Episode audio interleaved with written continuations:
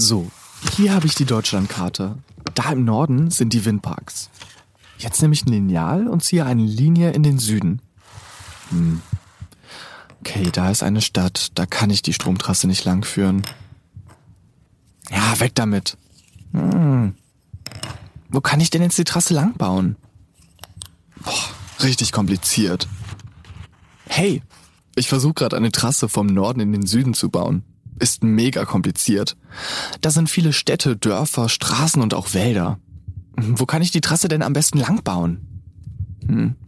Gut, dass es dafür Profis gibt, die sich jeden Tag um das Stromnetz der Zukunft kümmern und den nötigen Ausbau planen. Eine von ihnen ist Anja Landgraf Konczak. Sie ist bei Tenet von Anfang an dabei, wenn neue Trassen geplant werden.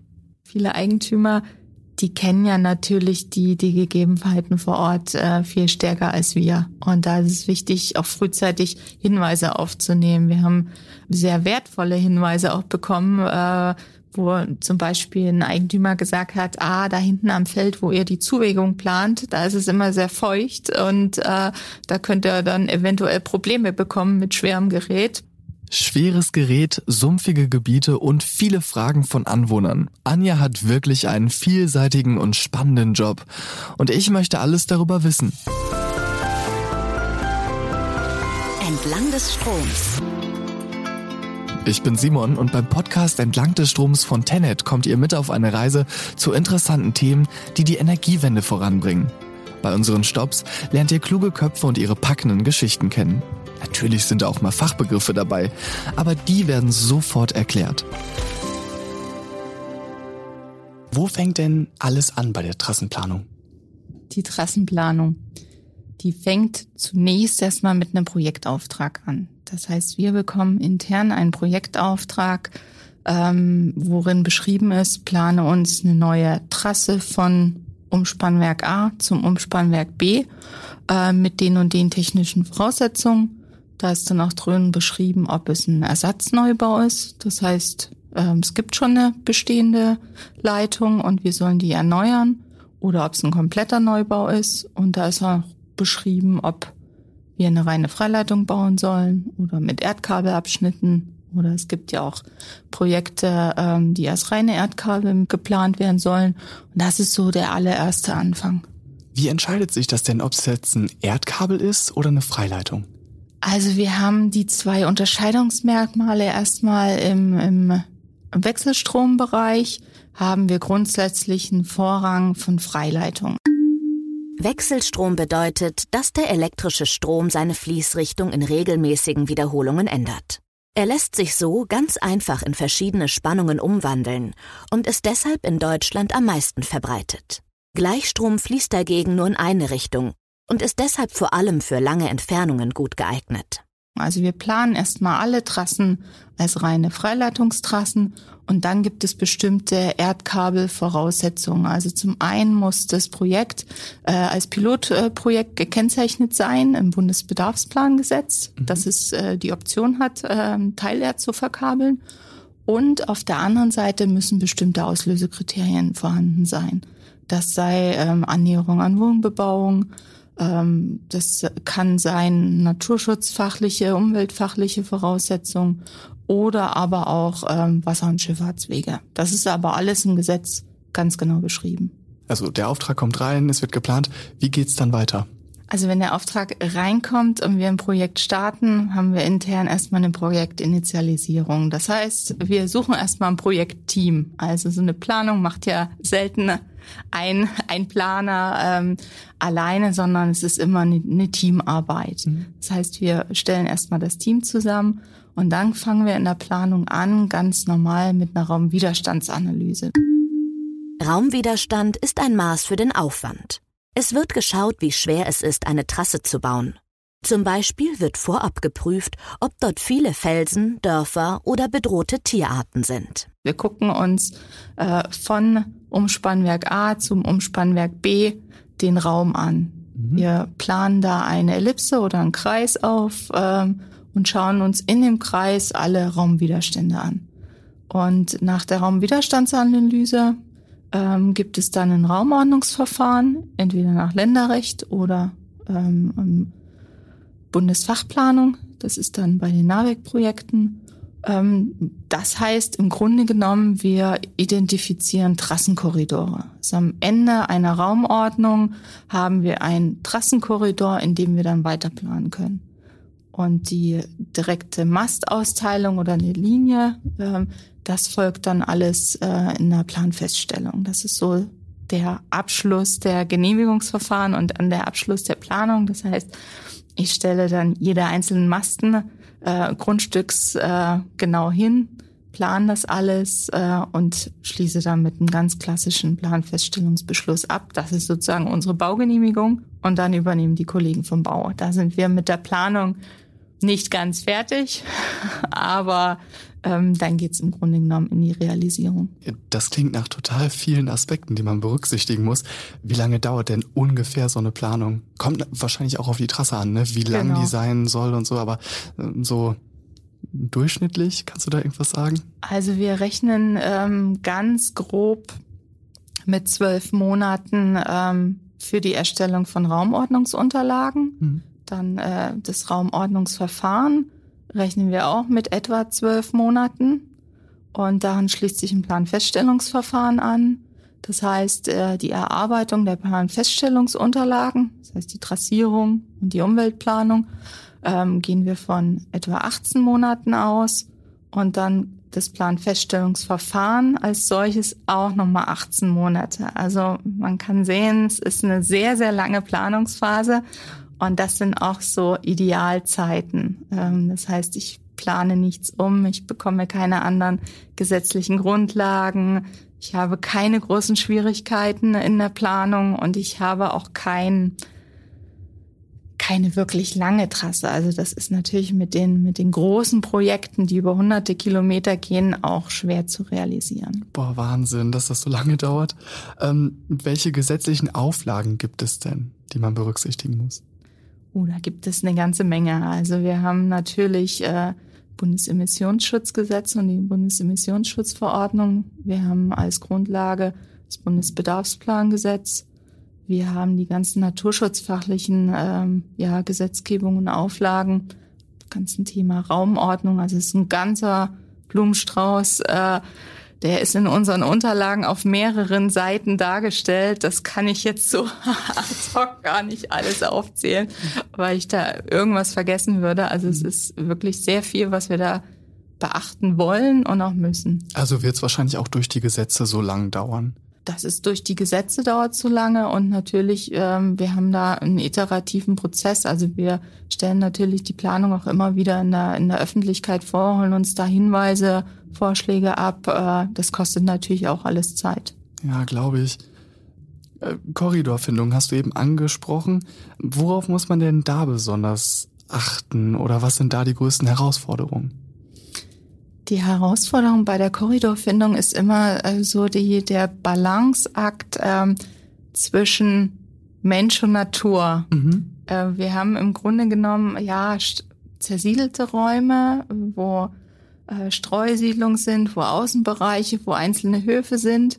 Ähm, wir haben aber auch viele Bereiche, wo ja wenig Wohnbebauung ist wo wir dann natürlich aber zahlreiche Schutzgebiete haben. Natura 2000 Gebiete, FFH-Gebiete, viele Vogelschutzgebiete und andere Biotope, Landschaftsschutzgebiete. Also es ist ein ganzer Blumenstrauß. Und die Herausforderung ist immer, da so eine Balance zu finden, ähm, ja, nicht nur aus den Schutzgebieten rauszugehen, mhm. weil das heißt ja dann zwangsläufig, wir nähern uns der Wohnbebauung deutlich stärker an, was natürlich in der Bevölkerung dann entsprechend auch äh, nicht auf Gegenliebe stößt, sondern da natürlich auch äh, Rückfragen berechtigterweise äh, auslöst, sondern da so ein bisschen die Balance zu halten zwischen mhm. Mensch und Natur. So Trassen durch Wohngebiete sind nicht cool. Wenn ich mir vorstelle, durch mein Dorf würde eine Trasse verlaufen, möchte ich da schon mitsprechen. Deshalb gehört zu Anjas Beruf auch, transparent Kontakt mit Bürgerinnen und Bürgern aufzunehmen. Tenet ist viel daran gelegen, mit den Anwohnerinnen und Anwohnern gemeinsam eine Lösung zu finden. Dazu gibt es auch Bürgertermine, bei denen man sich zusammensetzt und über die Pläne redet. Da sind die Leute doch bestimmt oft sauer, oder? Ich habe ja, ich habe auch Menschen erlebt, die sauer sind. Äh, die meisten wollen aber einfach informiert werden. Die möchten nicht, dass in ihrer unmittelbaren Umgebung irgendwas über ihre Köpfe hinweg geplant wird. Mhm. Ähm, ich habe sehr viele sehr gute Gespräche gehabt äh, mit Anwohnern, mit äh, ja Betroffenen. Ähm, wichtig ist da wirklich proaktiv und frühzeitig äh, auf die Menschen zuzugehen, nicht die Scheu zu haben äh, und im stillen Kämmerlein zu planen, sondern ähm, dass man den Menschen auch ein Stück weit vertraut und ihnen zutraut, dass sie das auch verstehen, was wir planen. Mhm. Ähm, und da muss man viel informieren, äh, frühzeitig sagen, hier, wir fangen jetzt an. Also wir hatten zum Beispiel auch frühzeitige äh, Bürgerdialoge äh, ganz am Anfang der Planung, dass wir sagen, es gibt da eine Bestandsleitung zum Beispiel und wir planen die neu, die muss jetzt nach 50 Jahren ersetzt werden und wir beginnen jetzt. Und wenn ihr Hinweise für uns habt, äh, dann gibt uns die frühzeitig. Wir können nicht alle Hinweise berücksichtigen, aber wir machen transparent, nach welchen Kriterien wir planen. Es wird sicherlich den einen oder anderen geben, der vielleicht auch stärker betroffen ist, wo die Leitung auch näher ranrückt, der sie jetzt vielleicht ein bisschen weiter sieht, wo sie dann deutlich näher kommt. Ähm, die Leute werden sich natürlich nicht freuen. Das mhm. erwarten wir aber nicht. Aber wichtig ist, dass die ein Verständnis haben, a, warum wir das tun und dass es transparent ist, dass wir ja nachvollziehbar machen, warum die Trasse dahin kommt und dass das keine Willkür ist. Mhm. Und da habe ich bisher also wirklich gute Gespräche geführt, auch ich glaube, man braucht auch Zeit. Also man muss, man muss den Leuten auch Zeit geben, sich auf die Situation einzustellen, sich damit zu beschäftigen. Ähm, wir haben ja lange Planungsphasen, das hattest du ja schon gesagt. Und da ist es wichtig, einfach frühzeitig viel zu informieren und ähm, dass die Leute sich darauf einstellen können und das, wie gesagt, nachvollziehen können. Und da bisher sind wir da ganz gut im Dialog. Wie informiert ihr die Leute und kommt dann hinterher mit denen in Dialog? Also der erste Aufschlag ist erstmal über zum Beispiel Bürgermeister oder Landräte, die werden als erste informiert, dass die einfach wissen, was ihren Land, in ihren Gemeinden und ihren, in ihren Landkreisen los ist. Ähm, dann ähm, gibt es auch Informationsschreiben an die Gemeinden, dass die einfach wissen, ähm, es geht jetzt los, dass die das auch weitergeben können. Ich war auch schon mehrfach in, in Planungs- und Bauausschüssen, dass wir einfach da frühzeitig ja, Gesicht zeigen und sagen hier, wenn es Fragen gibt, wir stehen zur Verfügung. Sie kennen die Ansprechpartner. Es ist nicht nur ein neutraler, großer Konzern, der mhm. baut. Es stehen da Leute, Menschen dahinter, die auch ansprechbar sind. Und ähm, in der späteren Planungsphase ähm, gibt es dann Bürgerinformationsmärkte. Das heißt, da wird vorher ähm, ortsüblich bekannt gemacht, dass wir zu dem und dem Zeitpunkt da sind. Und dann kann jeder, der interessiert ist, der möchte, kann dann kommen, sich informieren, mit uns ins Gespräch kommen. Wir informieren dann, äh, wie der Stand der Planung ist, was wir so vorhaben, wie die nächsten Schritte sind. Und da kann man sich dann auch auf eine Liste setzen lassen, dass man sagt, okay, ich würde gern regelmäßig informiert werden. Ich gebe meine Telefonnummer, meine E-Mail-Adresse an. Und ferner gibt's natürlich auch die Tenet-Homepage. Also wir haben auch zu den einzelnen Projekten ähm, Projekt-Homepages. Und ich kann mich auf der Tenet-Seite über die verschiedenen Leitungsbauvorhaben informieren, kann da schauen, wie ist der aktuelle Stand. Ähm, es gibt später dann, also wenn das Projekt ein bisschen weiter fortgeschritten ist, auch einen einzelnen Blog. Also wir haben teilweise in Projekten, die im Bau sind, einen Baublock, das heißt, äh, ich erfahre einfach mal, was machen die Leute da vor Ort, äh, was läuft da gerade? Und kann mich ansonsten auch ähm, bei Twitter und Instagram bei Tenet ganz gut informieren. Also da gibt's zahlreiche Kanäle von digital bis persönlich oder ja, man schreibt uns einfach an und wir sehen zu, dass wir da gemeinsam in Kontakt kommen. Man bekommt doch bestimmt auch Entschädigungen gezahlt, richtig?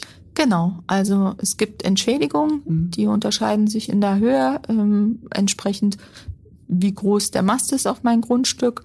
Und äh, dann bekomme ich noch Entschädigung oder die Eigentümer bekommen noch Entschädigung für die überspannte Fläche. Ja, dann sucht ihr also mit den Bürgerinnen und Bürgern gemeinsam nach der besten Variante. Genau. Hm. Also das ist der Idealfall. Wohl wissentlich, dass natürlich, ja, keiner sich freut, wenn er unbedingt einen Mast auf sein Grundstück bekommt. Anja muss bei der Planung aber nicht nur den Dialog mit den Bürgerinnen und Bürgern berücksichtigen, auch Aspekte wie Mindestabstände spielen bei der Planung eine wichtige Rolle. Denn es gibt viele Gesetze, die berücksichtigt werden müssen.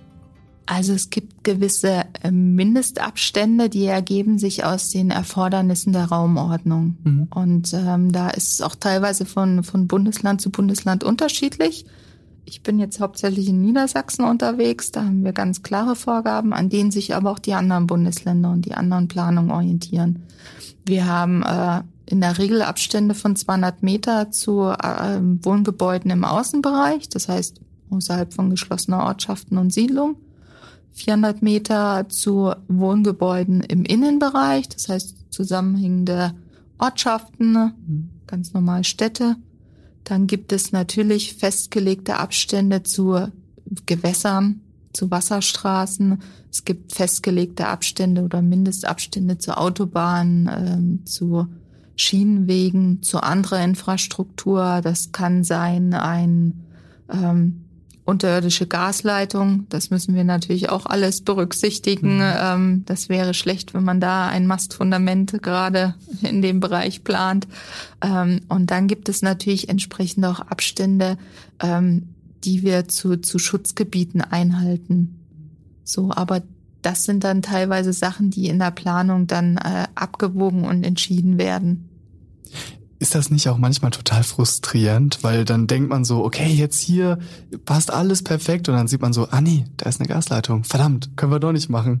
Ja, ganz eindeutig, ja. Es ist manchmal frustrierend und äh, man muss schon mit Liebe und mit hoher Motivation bei der Sache sein, weil man wirklich lange über der Planung sitzt und äh, natürlich auch immer die bestmögliche Planung abgeben möchte und immer zusehen möchte. Also es ist so ein bisschen eierlegende Wollmilchsau, weil man es versucht natürlich allen recht zu machen. Ich möchte es den, den Eigentümern recht machen, indem man den Abstand möglichst groß macht. Ähm, man möchte es den, den ähm, Naturschutzbehörden recht machen, indem man Schutzgebiete möglichst wenig belastet und berührt. Man möchte bündeln mit anderer Infrastruktur, aber sich nicht selber unnötig viele Probleme machen. Ähm, wir können auch nicht zum Beispiel bei einer Bündelung mit einer Autobahn fünfmal eine Leitung rechts und links über eine Autobahn führen, weil wir dann immer Kreuzungen haben, was im Bau dann sehr schwierig ist. Also man muss auch ein Stück weit vorausdenken und ähm, an die Baukollegen, also es muss auch realisierbar sein. Das muss man bedenken. Ähm, ja, aber es ist ein iterativer Prozess. Also wir fangen vom Groben an und gehen dann immer ein Stückchen detaillierter und sind in der Planung immer feingliedriger, bis wir dann wirklich beim Maststandort rauskommen. Und äh, ja, da habe ich auch schon Fehlplanungen erlebt und dann muss man nochmal umplanen oder hatte bestimmte Sachen nicht ganz so ähm, bedacht und stellt dann hinterher fest, ja, vielleicht machen wir es doch nochmal anders, aber dafür gibt es auch die Möglichkeit einer Planänderung. Also es ist, äh, bevor es nicht gebaut wird, ist es noch nicht alles in Stein gemeißelt, auch wenn wir versuchen, das so gut wie möglich vorher hinzubekommen, alles. Eierlegende Wollmilchsau. Das beschreibt die Trassenplanung eigentlich ganz gut, denn Anja muss so viel beachten. Sie ist wirklich mit viel Leidenschaft mit dabei. Gut, dass sie ein starkes Team hinter sich hat. Alleine wäre das doch alles gar nicht zu bewältigen. In ihrem Team wird immer noch Verstärkung gesucht. Was magst du denn an deinem Beruf so gerne? Ich mag eigentlich alles gerne. Ich bin gerne mit Menschen im Kontakt. Mhm. Ich bin ein klassischer Projektmensch. Ich mag Planung und Genehmigung. Ich äh, finde es toll, etwas zu gestalten. Ähm, und dass wir auch viele, viele Entscheidungsmöglichkeiten haben als Genehmiger. Ähm, und ich mag auch gerne, dass das wirklich ein sehr interdisziplinärer Job ist. Also viele verschiedene Aspekte. Also ich komme äh, jeden Tag ins Büro und es gibt jeden Tag was anderes. Also es ist kein Tag wie der andere. Ähm, und natürlich habe ich auch die Möglichkeit, ähm, rauszufahren. Also es ist kein klassischer Bürojob, sondern ich ähm, so die Highlights sind im Grunde genommen schon auch Trassenbefahrung, Infomärkte mit Bürgern, wenn man wochenlang, monatelang geplant hat ähm, und das dann wirklich draußen vorstellen kann. Ist manchmal ernüchternd, ähm, ist aber immer sehr, sehr hilfreich, sehr wertvoll und ähm, nach so einer Woche mit Infomärkten äh, komme ich meistens sehr glücklich und fertig dann nach Hause und äh, ja, es ist einfach ein sinnstiftender Job. Macht ja, Spaß. Schön. Äh, wahrscheinlich auch mit den Problemen, die man dann lösen kann. Ne? Da gibt's ein Problem und du kannst es lösen und dann ist man ja wahrscheinlich voll happy, wenn es dann geklappt hat, doch? Ja, ja. Und äh, wenn es dann auch noch tragfähig ist, dass sozusagen das Problem nicht fünf neue Probleme ergibt, äh, umso mehr, ja. Wie bist du denn überhaupt zu Tenet gekommen? Ich habe ähm, vorher lange Jahre in einer Unternehmensberatung gearbeitet und ähm, habe schon damals in Bayreuth gewohnt und habe mich einfach mal spontan hier beworben, weil ich das spannend fand, weil ich eine Ausschreibung, Stellenausschreibung gelesen habe und gedacht habe, ach, das wäre was für mich. Und ähm, weil ich in einer Unternehmensberatung, das waren immer sehr, sehr kurze Projekte.